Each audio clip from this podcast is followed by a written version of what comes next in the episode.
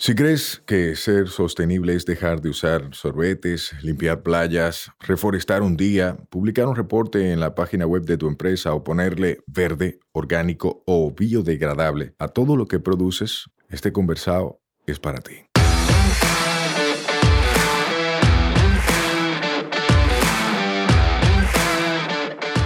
Hola, soy Sayuris Bonet, el motorcito detrás de la empresa Una Vaina Verde. Y hoy vamos a tener un conversado sostenible.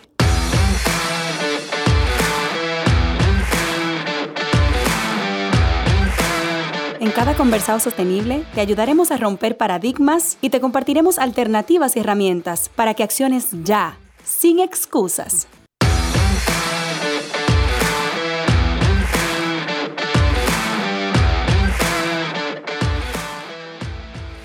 Hola, hola hermosa familia verde. Llegamos a una nueva semana y a un nuevo conversado sostenible.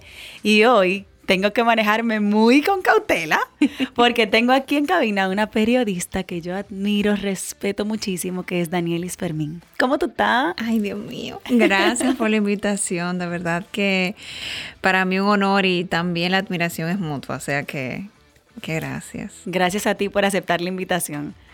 Danielis, si yo te pregunto, asumiendo que el que está escuchando no te conoce, ¿quién tú eres? Ay, Dios mío, esa es la pregunta. Yo creo que esa es la pregunta más difícil que, que todos tenemos que responder. Danielis es una muchacha dominicana.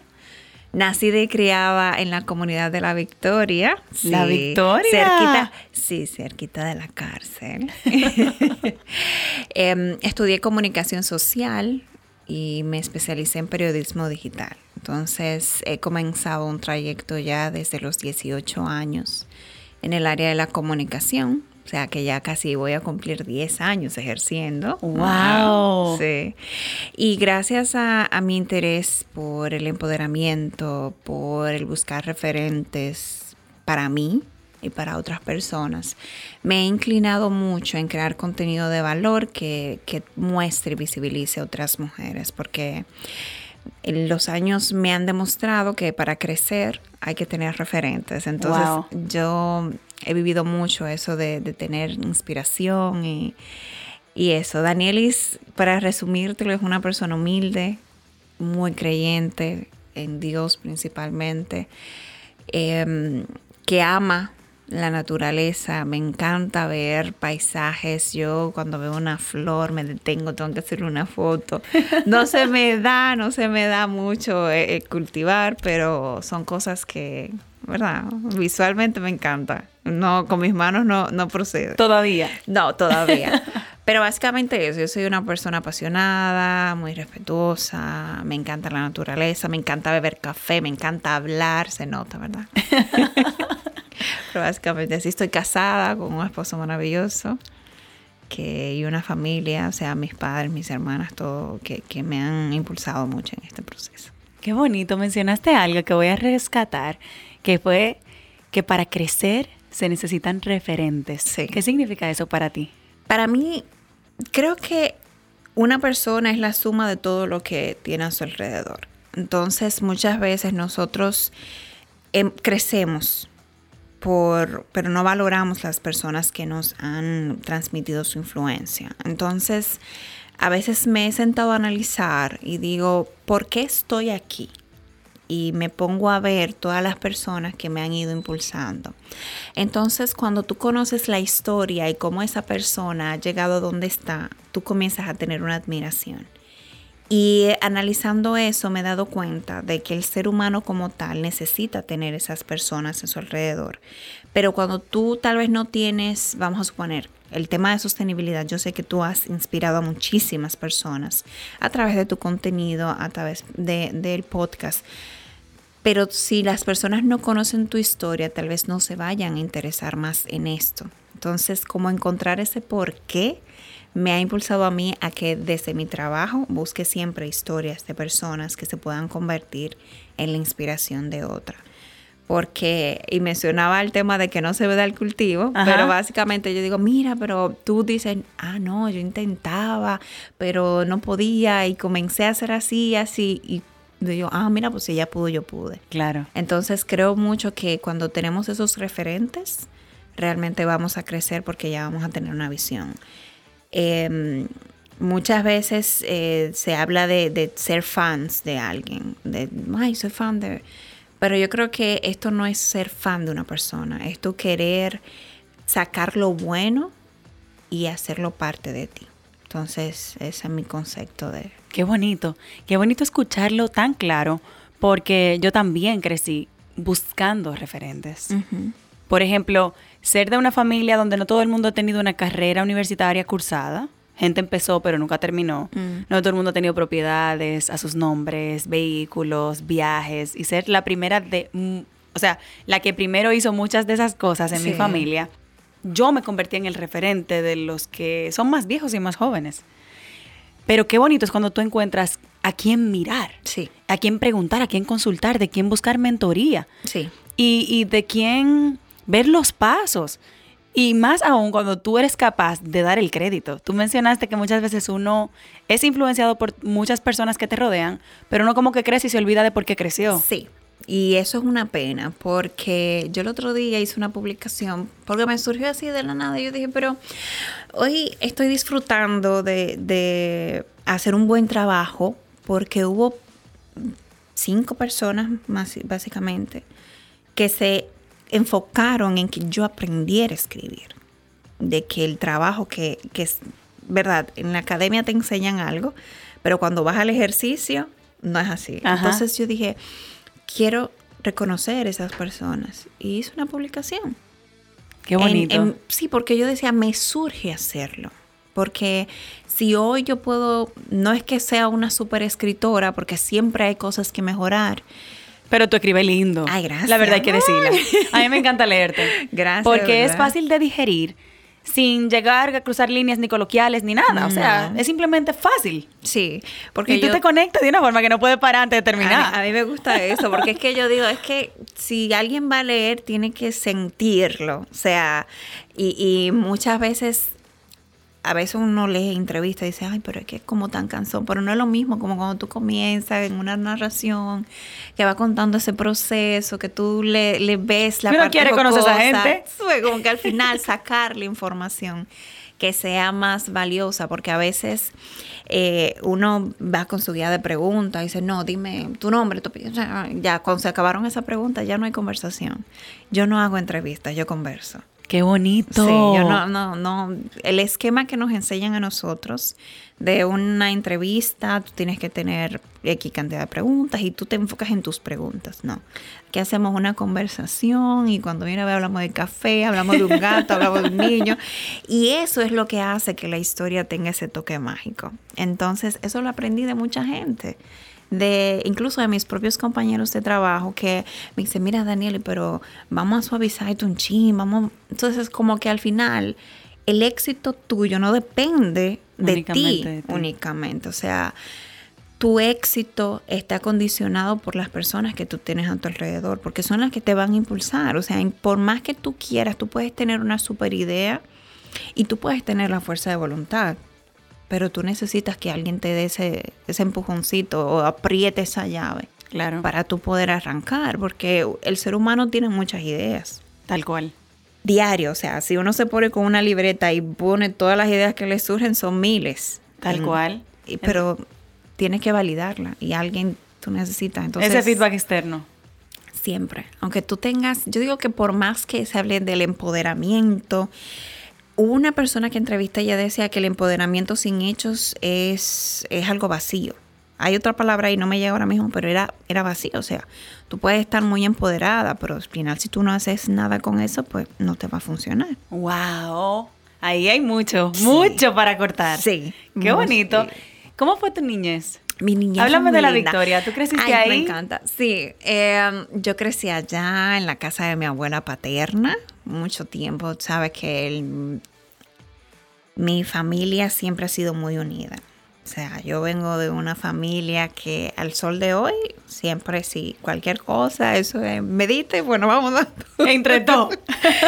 y, y realmente fue una infancia muy bonita. Debo decir que no me atreví tanto y una de las cosas que yo a veces digo que si un niño me pide un consejo, el consejo que yo le daría es disfruta tu niñez. no le tengas miedo a las cosas. Yo no aprendí a montar bicicleta por miedo. O sea, me caí varias veces. Y yo dije, esto no es para mí. No me voy a estar cayendo. No, no. Pero, o sea, mi niñez tenía de todo. O sea, mucha diversión, mucho enfoque en estudios. O sea, mis padres siempre han sido muy exigentes con eso. De usted tiene que ser buen estudiante porque ese es su trabajo. Ok. O sea, usted tiene que... Pero nunca me quitaron la parte de disfrutar de la niñez como tal. O sea, de ir a compartir, de jugar, muchos cumpleaños. mucha- Y, y Pero tú vivías, o sea, tus papás estaban ahí bien de cerca contigo, pero tú vivías en casa de tu abuela o ellos no, no, vivían no, ahí. No, no. La, yo vivía con mis padres en, en una casa aparte. Ok. Pero nosotros siempre por costumbre ese era como el, el punto de encuentro. Ok. Siempre, ok, quiero salir o de la casa de mi abuela.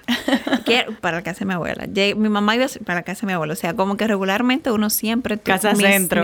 mi- exactamente. Nosotros incluso le decimos, vamos para casa. Wow.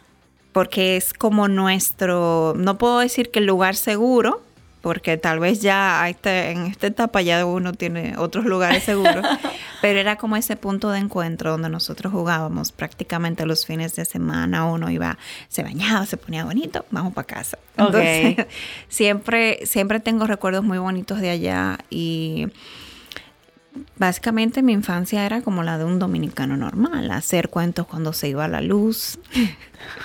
Qué vaina, que- ¿eh? Que no tiene que, Sí. que uno tiene que tener eso en su historia.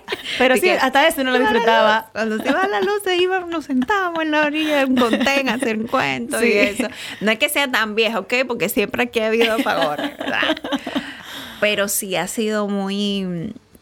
Creo que eso de ser una niña feliz impacta mucho. ¿Fuiste feliz? Sí, me encanta. ¿Qué te hizo feliz? Todo. Yo, el, el poder tener una familia amorosa, o sea, mis padres siempre han, no tanto la parte monetaria, principalmente mi mamá, pero ese cariño, ese amor, ese siempre, eh, para mí eso es lo importante. El dinero es un complemento, los lujos son un complemento, no me crié con muchos lujos, me crié con todo lo que necesitaba pero sin esa parte de, ay, que, que viajes, que yo pude viajar siendo niña, pero eso no me hizo a mí un cambio, o sea, sino que mis padres siempre sentaron en mí esas bases de valores, de lo que es importante fuera del tema del dinero. O sea, para mí el dinero es un catalizador de, de propósitos,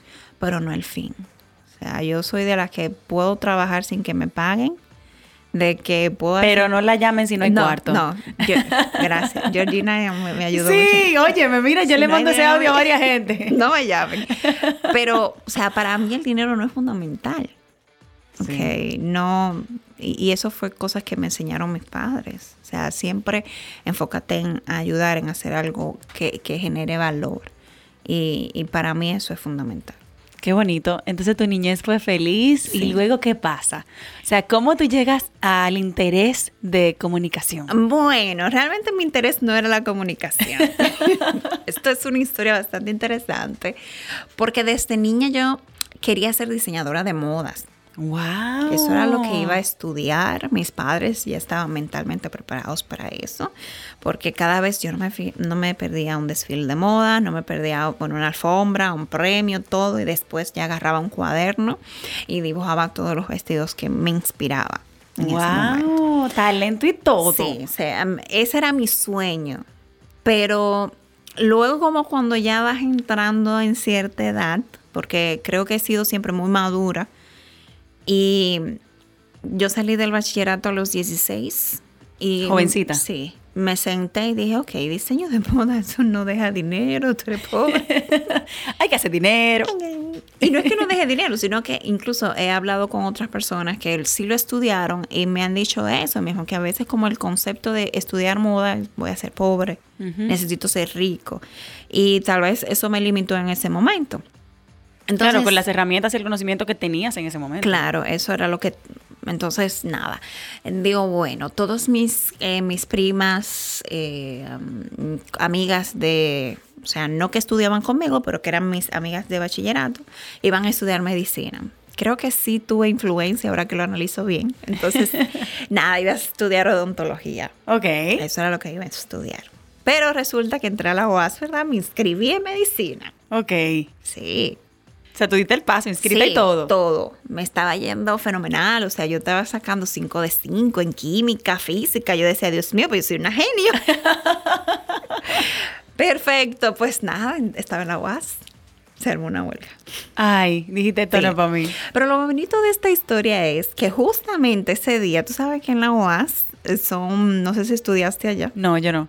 pero en la. UAS, en el comedor, el, ellos hacen un locrio de arenque con habichuela, muy rico todo, ¿verdad? Ajá. Y ese día yo fui a comerme ese locrio de arenque con habichuela, con aguacate y, plata, y guineo maduro. Nada, íbamos a comerme mi, mi cosa, estoy sentada en mi comedor, fabulosa a comer, me cayó una bomba en los pies. ¿Qué? Sí, de la Hasta en el pleno comedor. Sí, en el comedor. Yo dije, bueno, bye Charlie, a correr fanático, más nunca volví. Tú dijiste aquí no es. No. Entonces eh, me puse a analizar. Tengo una tía que, que me sugirió, porque como ya había cambiado, al final decía que, que no quería, no, no estaba muy segura si iba a, este, eh, a estudiar odontología. Y al final me llevaron a un, a un psicólogo vocacional. Ok, para pruebas y Sí, eso. me hicieron una prueba y ese- pasé por mi proceso y ahí me salió comunicación, me salió arquitectura, me salió publicidad. Y dije, no, a mí no me hablen de pintar mucho, porque no, no era mi pasión. Y decía, bueno, entonces en ese proceso eh, recibí un reconocimiento en el Senado como estudiante destacada de la provincia. Me tocó dar el, discurso y todo el mundo me decía, wow, tú tienes dotes de comunicación, tú Ah. deberías. Y yo esa es la que vamos a tomar. Ya que la gente lo está Ya que la gente viendo. lo dice, pues vamos de la casa. Y al final me fui por, por comunicación. Digamos que esa bomba en el comedor de la UAS fue el detonante para que hoy me convirtiera en periodista. Porque de lo contrario, fácilmente o estuviera en una crisis existencial o estaría siendo odontóloga. Pero sí. Wow, qué historia. O sea, Sí. cómo la gente llega a una carrera. Sí, porque a veces uno, cuando niño uno tiene una pasión, uno dice, yo quiero ser médico, quiero ser abogado, pero cuando vas evolucionando, vas creciendo, te vas dando cuenta de que a veces las cosas no son como son. Claro, y uno también cambia. Sí, y, y también a veces uno tiene una pasión por algo, pero cambia, se transforma. A mí no puedo decir que era apasionada de hablar en público, no, no era como, realmente nunca era mi, mi, mi mentalidad, pero con el tiempo me gustó. O sea, la emoción de tener un micrófono, bueno, tú lo has vivido y Sí. es como que cuando tú tienes un micrófono tú te transformas. Sí, sí, sí. No he hecho televisión, me han tocado ir más como entrevistas, pero me, me gusta la comunicación, es maravillosa. No te arrepientes. No, no. Y creo que, que el poder que tiene la comunicación, de uno poder transformar, de uno poder contar historias, de crear estos referentes, aunque tengo ahí mi, mi temita con eso, es maravilloso, porque vamos a decir que los periodistas, si hacemos un análisis real de, de- de la profesión, nos convertimos en esos creadores de influencia, de quienes van a ser esos referentes. Y por eso digo que tengo ahí un detallito, porque siento que la comunicación como tal nos estamos desvirtuando, en lugar de nosotros centrarnos y ver qué queremos como sociedad a quiénes realmente le vamos a dar ese foco, esa luz de nosotros decir, esta persona merece una entrevista, esta persona es mejor, eh, no darle mucha luz eh, a nivel mediático. Podríamos tener mejores referentes para los niños que vienen en el futuro y, y creo que es una es un tema ahí de debate posiblemente en, en materia de comunicación porque tenemos que tener cuidado con quienes estamos convirtiendo en esos líderes y esos referentes para las futuras generaciones. Wow, eso es un tema sensible, porque Sí. ahí estamos hablando de qué tan responsable es el periodismo. Sí, es muy responsable. O sea, Sí. muy- la gente a veces no ve el tema de la comunicación hasta que tiene una crisis Sí. O hasta que tiene un problema. Pero si nosotros nos pusiéramos a analizar realmente el papel que tiene la comunicación, le diéramos más valor. Y no es tener una cuenta en Instagram, que hay un concepto ahí un poquito errado ahora, sino la comunicación integral. No soy experta en esa parte, yo soy periodista, ¿ok? Hay expertos en comunicación estratégica y expertos en relaciones públicas que son los que trabajan más esa parte, pero como periodista es lo que veo. O sea, desde afuera, que no pertenezco a esa, esa rama de la comunicación, siento que, que es un tema. Y hay muchos emprendedores que inician un negocio y se olvidan de la parte de la comunicación. Entonces comienzan a trabajar con influencers, no hacen la investigación y viene un caos ahí. Sí, ¿qué tú dirías que son las, como que esos pasitos claves para no caer en un periodismo irresponsable? O sea, ¿qué, qué hay que hacer? Para realmente ser responsable en, ese, en el ejercicio? Mira, yo creo que eso está muy atado a los valores que tú tengas como persona y al propósito. Pues ahí sí nos jodimos. Porque hay gente que carece de valores. Sí. Creo que el otro día hablaba con alguien sobre eso porque al final no hay periodismo malo ni hay periodismo bueno. Hay un propósito detrás.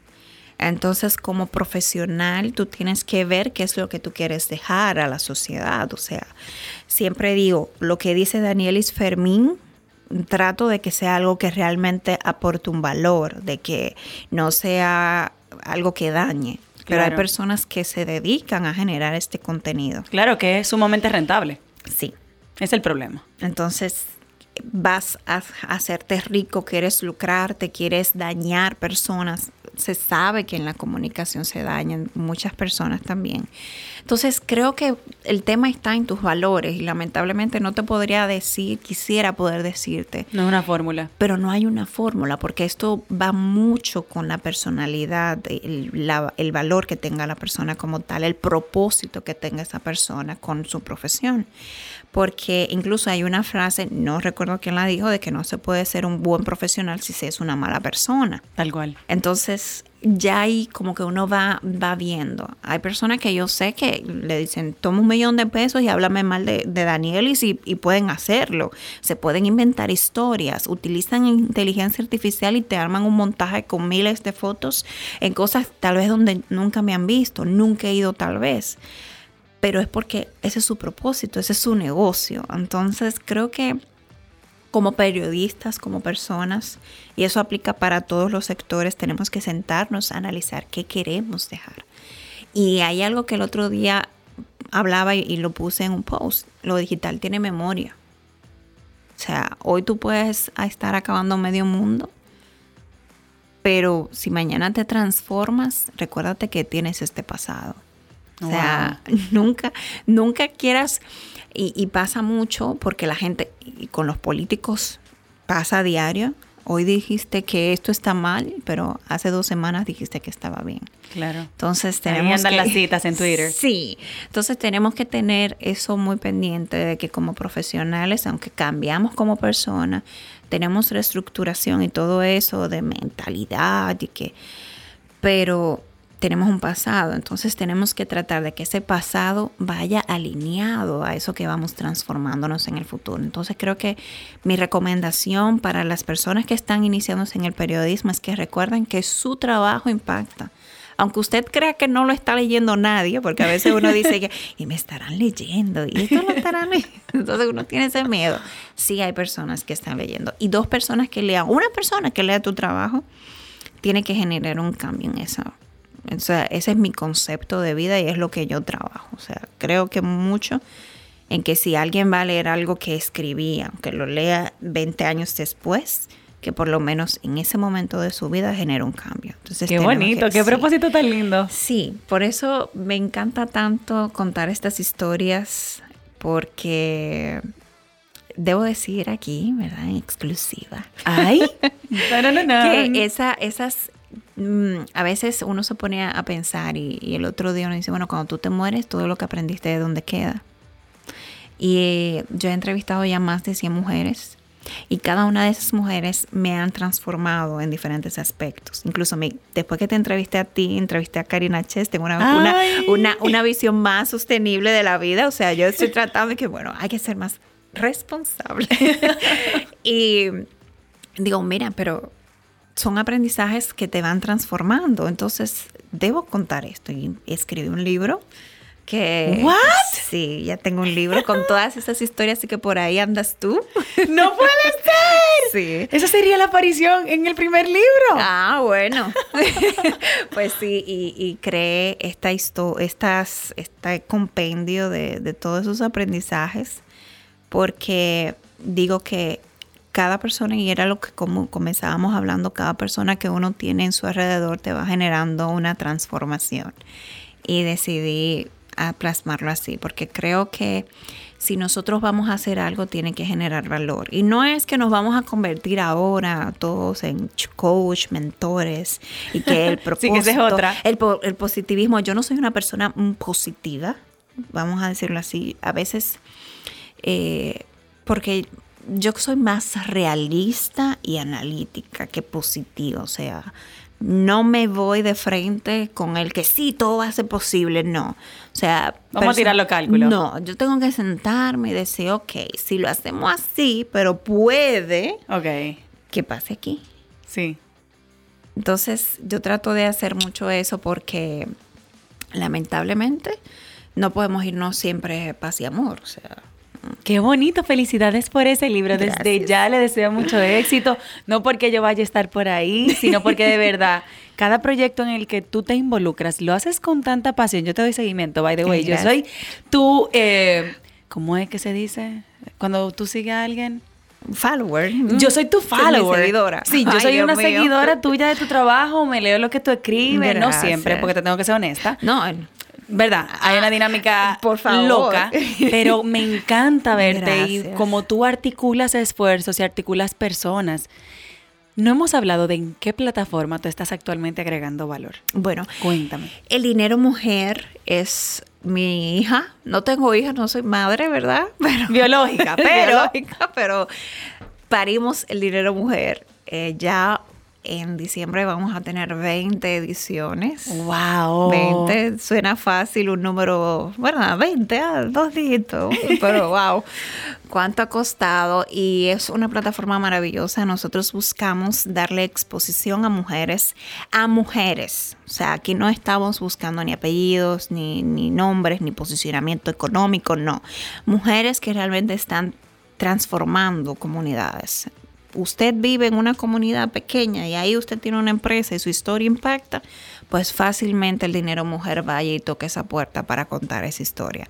Porque es lo que nosotros queremos, visibilizar esos talentos femeninos que están haciendo, que porque están realmente emprendiendo, no, no porque iniciaron una cosita, porque no, que están impulsando proyectos donde realmente generan una transformación, tanto porque se convierten en la inspiración de otras niñas y otras mujeres también, como que están generando empleos, están habilitando espacios, están creando una, una dinámica diferente donde la mujer sí tiene un rol importante. Entonces nosotros desde el Dinero Mujer ya hemos 20 ediciones donde tenemos articulistas, donde tenemos eh, periodistas, un equipo maravilloso, que yo digo que sin ellos, el dinero mujer, o sea, yo puse la idea, pero esto es un trabajo en equipo totalmente.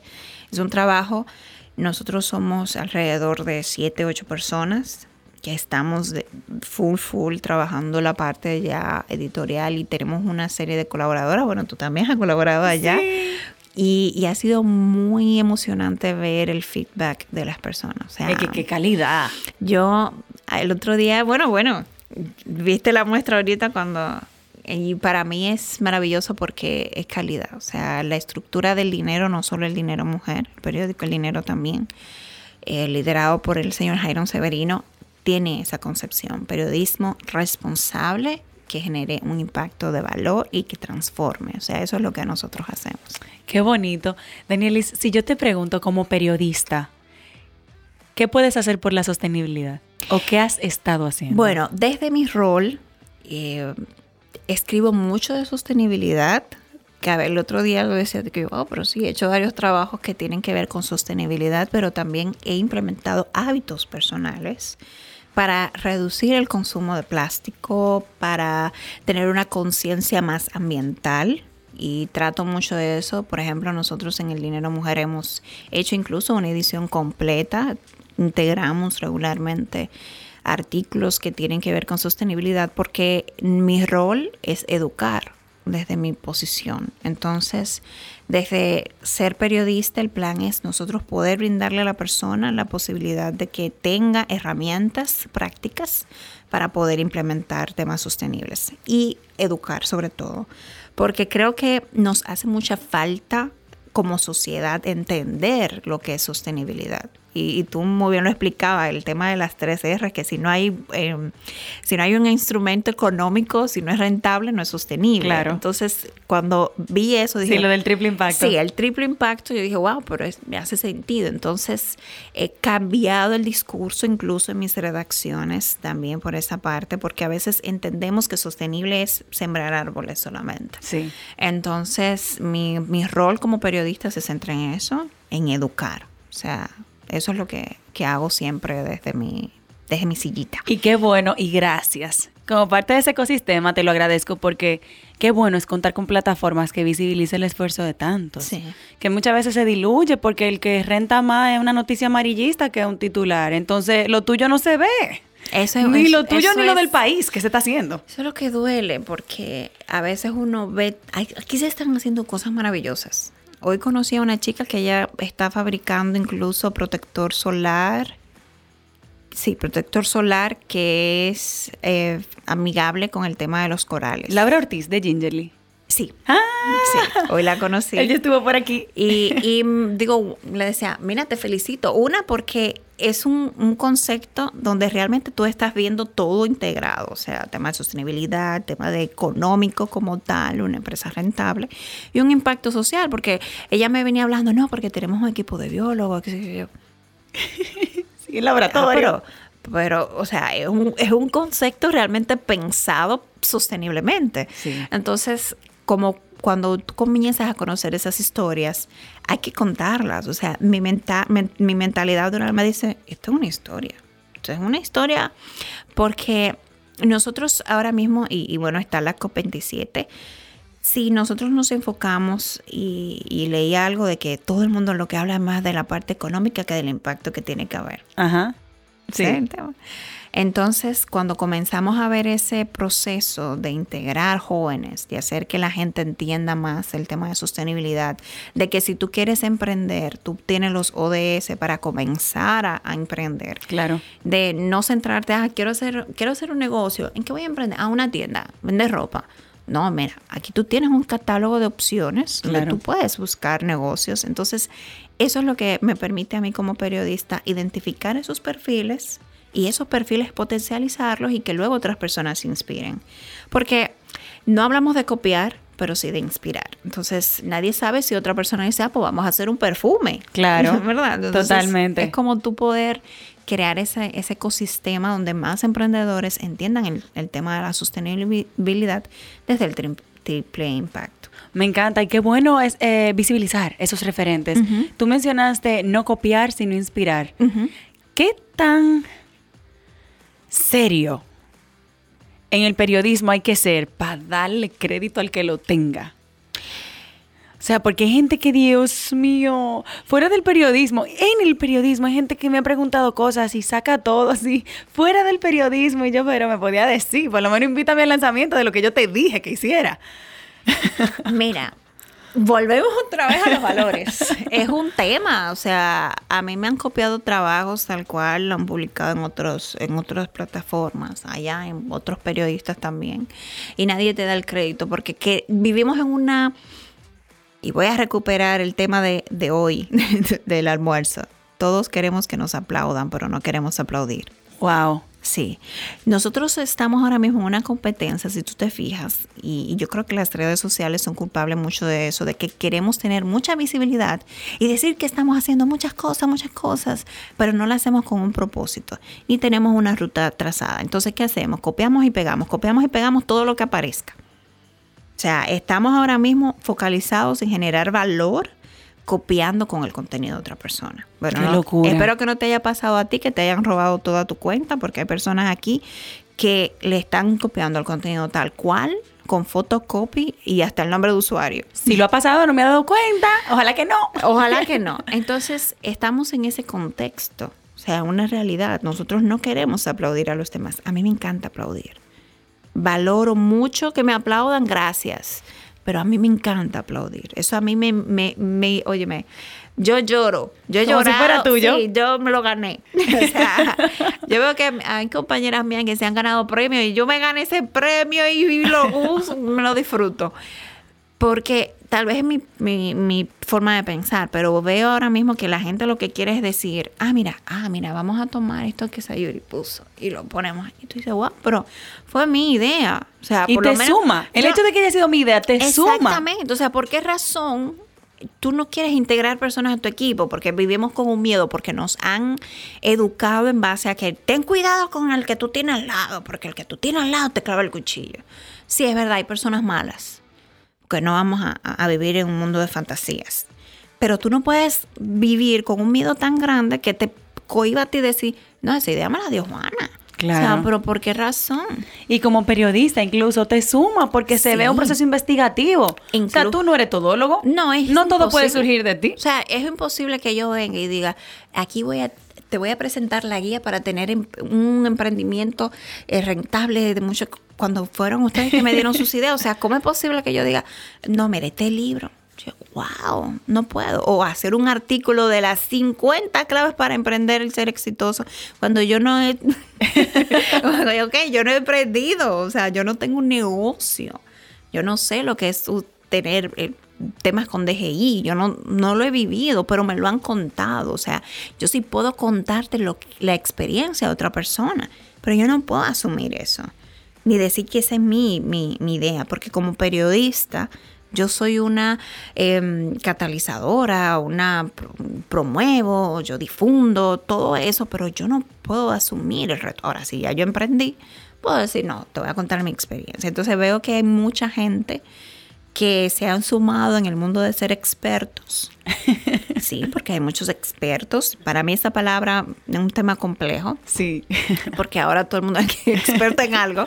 Entonces, creo que si nosotros damos crédito, vamos a crecer como persona. O sea, dar el crédito es gratitud. Si eres una, yo soy creyente, creo en Dios y Dios sé que valora mucho eso. Y si tú crees en el, en el universo, pues el universo te lo multiplica, porque tú estás siendo agradecida con esa persona que te ayudó a crecer. Somos de la misma escuela. O sea, yo, para mí, sí, sí, por ejemplo, el dinero a mujer no se hace si Catherine Vázquez no la diseña. El dinero a mujer no se hace si Ingrid de la Cruz, Carla Alcántara, Joan Sebastián y si todas las colaboradoras no me mandan artículos. O sea, el dinero a mujer sin ese equipo, ¿cómo lo hago? Claro. ¿Sola? Claro. No me voy a sentar a hacer 56 páginas yo sola. No se pone a circular si, Yude- si Yudelkis la Jara no la vende. ¿Me entiendes? O sea, si estas personas no hacen lo que Dios le puso como talento, yo no puedo hacer lo que Dios me puso a mí como talento. Entonces tenemos que entender mucho eso, de saber que hay un trabajo en equipo, que la gente ahora quiere venir, usted, ay, soy exitosa, pero ¿cuántas personas hay detrás que te están permitiendo a ti hoy estar donde estás? Claro.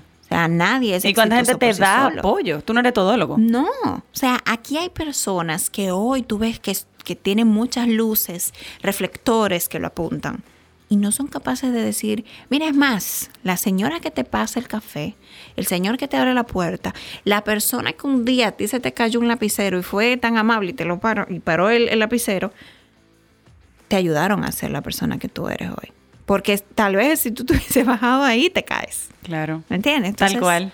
Creo que si nosotros cambiamos esa mentalidad de querer todos los aplausos para nosotros, vamos a crecer más. Porque es que tú comienzas a valorar la gente que ya cuando tú tienes un triunfo tú lo vas a disfrutar y no vas a estar esperándolo. Ay, yo quiero no, o sea, para te quita mí- esa hambre. Exactamente. O sea, tú no vas, tú vas a trabajar con hambre de transformar, de tu crear, de generar, y no con hambre de que te aplaudan. Que para mí eso no es una fórmula que es desastrosa, porque cuando se caen los aplausos, se cae el propósito. Entonces tienes que tener un propósito claro que de verdad sea ese que inspire a transformar para tú poder recibir aplausos. Tal cual. Me encanta. O sea, es un tema, no puedo decir, ay, está ay, no, no, no es mi mentalidad, es mi mentalidad ahora, por todo lo que yo he podido observar, porque hay que ser, en este proceso hay que ser muy observador para tú poder comenzar a transformar tu mente. O sea, puedes tener muchos coaches, puedes tener muchos mentores, pero si tú no haces el cambio por ti, esa persona le vas a pagar en balde. Claro. Danielis, ¿qué viene contigo? Cuéntame, ya me dijiste lo del libro, ¿qué viene? Bueno, estoy ahora mismo pasando por un proceso de mentoría una persona fabulosa que me está apoyando. No sé si puedo decir el nombre, no sé. Claro que sí. Aquí se también menciona todo el mundo. Claro que sí, porque Irene Murillo me está ayudando en este proceso. Pero hay otras mujeres también ahí que van como motivándome, diciendo, no, tú tienes talento para esto. Y estamos ahí construyendo ya un proceso para nosotros ver si nos lanzamos en el 2023, ¿verdad? soy muy tímida realmente y como les digo, no soy muy de reflectores. ¿Vi que tímida? Eso es mentira. No, porque, ok, ya hablo mucho te dije. Lo que pasa es Una tímida rara. Sí, bastante. Lo que pasa es que como que estoy tratando de ver qué puedo hacer que realmente sea de un, valor sin, sin que se vea como que ahora quiero ser estrella. O sea, mi plan no es convertirme en una estrella. Pero si eh, lo eres y si te conviertes en una que brilla aún más, porque para mí ya lo eres, qué bueno. Gracias. Tú eres uno de esos referentes que muchos necesitamos ver. y no, está mal. pero te lo digo en serio, mira, te lo digo como emprendedora, te lo digo como joven, te lo digo como mujer, te lo digo como negra, como muchas cosas que yo puedo ver reflejadas en ti, como un espejo. Gracias. Tú eres un referente. Para mí, para muchos. Y si tú estás en el spotlight, estamos ganando. Porque estaría en el spotlight alguien que está llena de valores, lo acabamos de identificar en una conversación que no tiene ni 45 minutos. Una persona que está enfocada en crear valor de calidad, contenido de calidad, en visibilizar a otras personas que también están creando calidad, que también están agregando valor para aportar el desarrollo sostenible del que tanto se habla. O sea, si va a haber una estrella en el próximo año, ojalá que sea tú. Ay, amén. ¿Tú entiendes? Como que recíbelo, acógelo y ábrele los brazos a esa vaina. La gente como quiera va a hablar. Ah, eso sí es verdad. Eso es verdad. Pero el plan es ese, poder aportar, poder llevar un mensaje que inspire de verdad, porque hubo un momento en el que uno dice, Dios mío, pero esta mujer ahora de, de tantos antivalores, y yo decía, pero, ok, las que tienen valores, ¿dónde están? Claro, en su casa.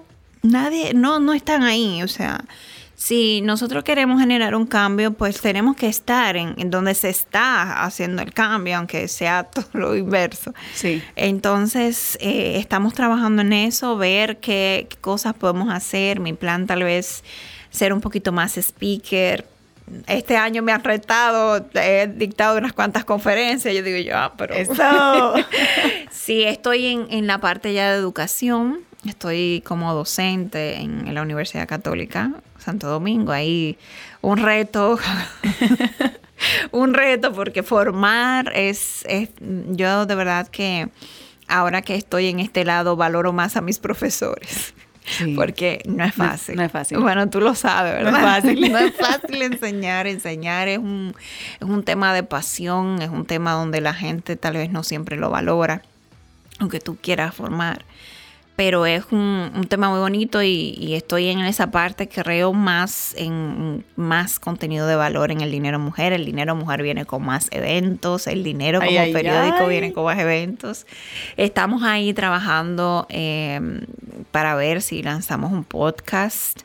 No, no es 100% seguro, pero vamos a ver si, Le mando buenas vibras. Amén porque hemos, eh, queremos como amplificar las voces de, estas mujeres que están transformando y queremos tener la mayor cantidad de canales posibles. O sea, la revista ahora es trimestral, mm, el tiempo es más corto, solamente vamos a tener cuatro ediciones en el año y son muchas mujeres. Entonces queremos eh, ver cómo podemos fusionar, donde en el podcast contemos otras, otras facetas, otras historias, pero que tal vez en la revista tengas una ampliación. O sea, es como jugar con todas estas plataformas. Qué Claro que sí, para nosotros pues poder inspirar a más personas. Además, como la circulación existe en Santo Domingo, aunque es digital, pues nadie sabe si por el podcast podemos llegar a más personas. Que es, el objetivo. Qué chulo. ¿Dónde la gente puede seguirte y conectar con todo eso que estás haciendo y que viene? Bueno, mi, mi nombre es Danielis Fermín.